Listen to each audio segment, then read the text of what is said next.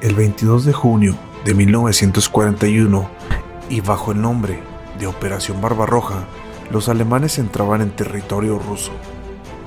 La Segunda Guerra Mundial ya había asolado media Europa. Le tocaba el turno a una Unión Soviética que veía cómo a través de sus fronteras el nazismo se extendía de manera amenazante. Por aquel entonces, las tropas soviéticas empezaban a sufrir serios problemas de abastecimiento, por lo que cualquier ayuda era bienvenida. En octubre de aquel mismo año, y tras una formación relámpago, tres nuevos regimientos del aire entraban en combate. Estos regimientos no tendrían nada especial, si no fuera porque todos sus miembros eran mujeres. Su creadora fue una mujer que iba a ser cantante de ópera, pero terminó convirtiéndose en una de las mejores aviadoras de la Unión Soviética. Marina Raskova nació el 28 de marzo de 1912 en el seno de una familia rusa de clase media. Su padre, Mikhail Malinin, era profesor de canto y su madre, Anna Lyubatovich, profesora. Su infancia en Moscú transcurrió rodeada de música. Su padre inculcó en Marina su pasión, por lo que no era de extrañar estudiaría en el Conservatorio de Moscovita. Sin embargo, su carácter perfeccionista hizo que la música se convirtiera en algo estresante para ella. La química fue su sustituta, en parte porque su padre hacía tiempo que había muerto y la familia necesitaba dinero para subsistir, así que empezó a trabajar en una fábrica de tintes. Todo esto sucedió en 1929. Ese mismo año se casaría con el ingeniero Sergei Raskov, con el que tendría una hija, Tania y del que se divorciaría pocos años después. Pero sería su trabajo como dibujante de planos en el Centro de Navegación Aérea de la Academia del Aire que cambiaría su destino para siempre. Cuando su nuevo puesto entró en el mundo de la aviación, supo que había encontrado su verdadero camino. En tiempo récord, asumió tales conocimientos que la convirtieron en profesora de la Academia del Aire de Shukovsky al año de ingresar. Era la primera mujer que lo conseguía y este no sería su único logro. En 1934 se graduó y empezó una larga serie de vuelos cuyas marcas no pararía de superar. La más famosa fue la hazaña que consiguió en 1938, cuando junto a otras tres mujeres se embarcó en una aventura que las pondría al borde de la muerte. Marina Raskova, Valentina Guisobodova y Paulino Sipenko decidieron hacer un viaje que atravesara toda la rodina nombre con el cual se le conocía a la madre patria rusa. El 24 de septiembre, un bimotor ANT-37 al que pusieron el mismo nombre de Rodina despegaba de Moscú con destino a la lejana Komsomolsk. Fueron 26 horas de vuelo ininterrumpido, en el que atravesaron más de 6.000 kilómetros de tundra y estepa. La aventura se complicó cuando, sobrevolando Siberia, las alas del avión empezaron a acumular hielo para poder perder peso y ganar altura, empezaron a lanzar objetos innecesarios. La propia Marina, viendo que la situación era complicada, no dudó ni un segundo en lanzarse ella misma en paracaídas en plena estepa rusa. Un campesino salvó a Marina de una muerte segura, y las tres mujeres regresaron a Moscú como auténticas heroínas. Con tan solo 25 años, Marina Raskova y sus compañeras eran galardonadas con la estrella de oro de los héroes de la Unión Soviética. siendo las primeras mujeres en recibirlo antes del estallido de la Segunda Guerra Mundial.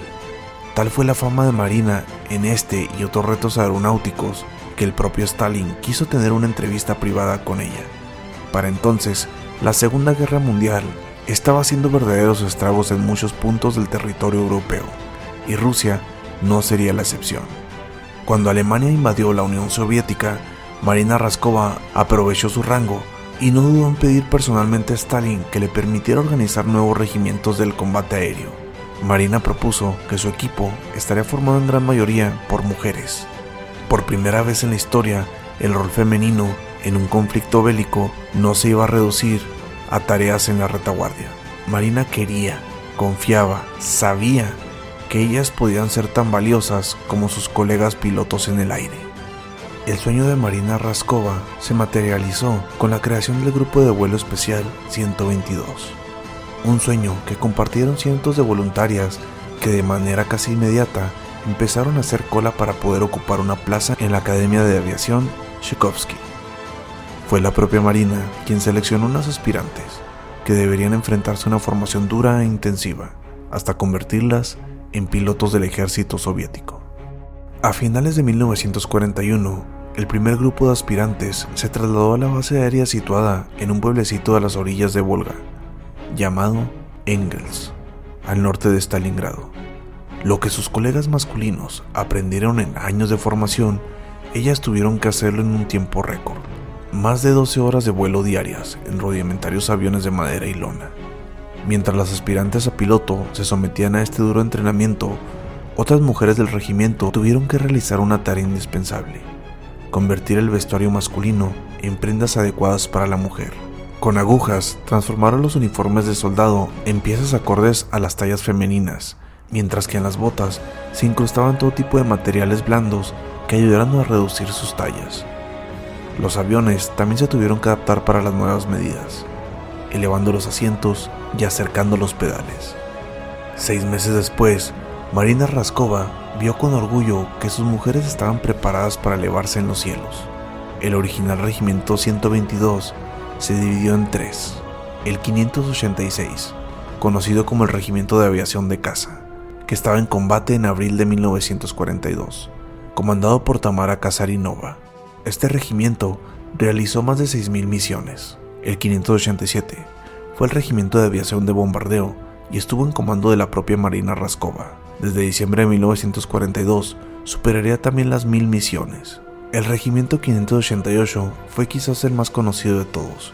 Su nombre oficial fue el del Regimiento de Aviación de Bombardero Nocturno, y fue en Alemania que se les bautizó como las Brujas de la Noche, aquellas mujeres comandadas por Evodka Vershanskaya, las cuales superaron las 20.000 misiones en el verano de 1942. La principal estrategia utilizada por los pilotos del Regimiento 588 era intentar compensar la lentitud de los pesados Policarpo o PO2 volando en el último momento con el motor apagado. De noche y a punto de alcanzar su objetivo, paraban el motor, lanzaban las bombas y volvían a encender el aparato para poder salir con vida.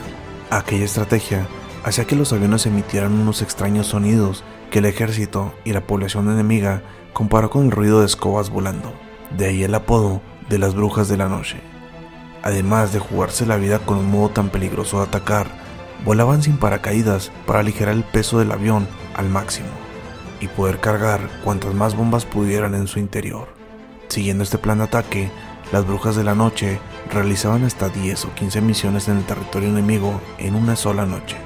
En noviembre de 1942, cuando los regimientos creados por Marina ya habían conseguido pilotar biplanos y llevaban un sinfín de incursiones en el territorio enemigo, el Estado Mayor del Ejército las mandó a apoyar a las tropas que desde agosto luchaban en la que se convertiría en una de las batallas más crueles de la Segunda Guerra Mundial. Marina Raskova haría su último vuelo el 4 de enero de 1943. Su avión no fue abatido por la Luftwaffe. Fue el frío ruso el que terminó con una de las mujeres más valientes que había conocido la guerra.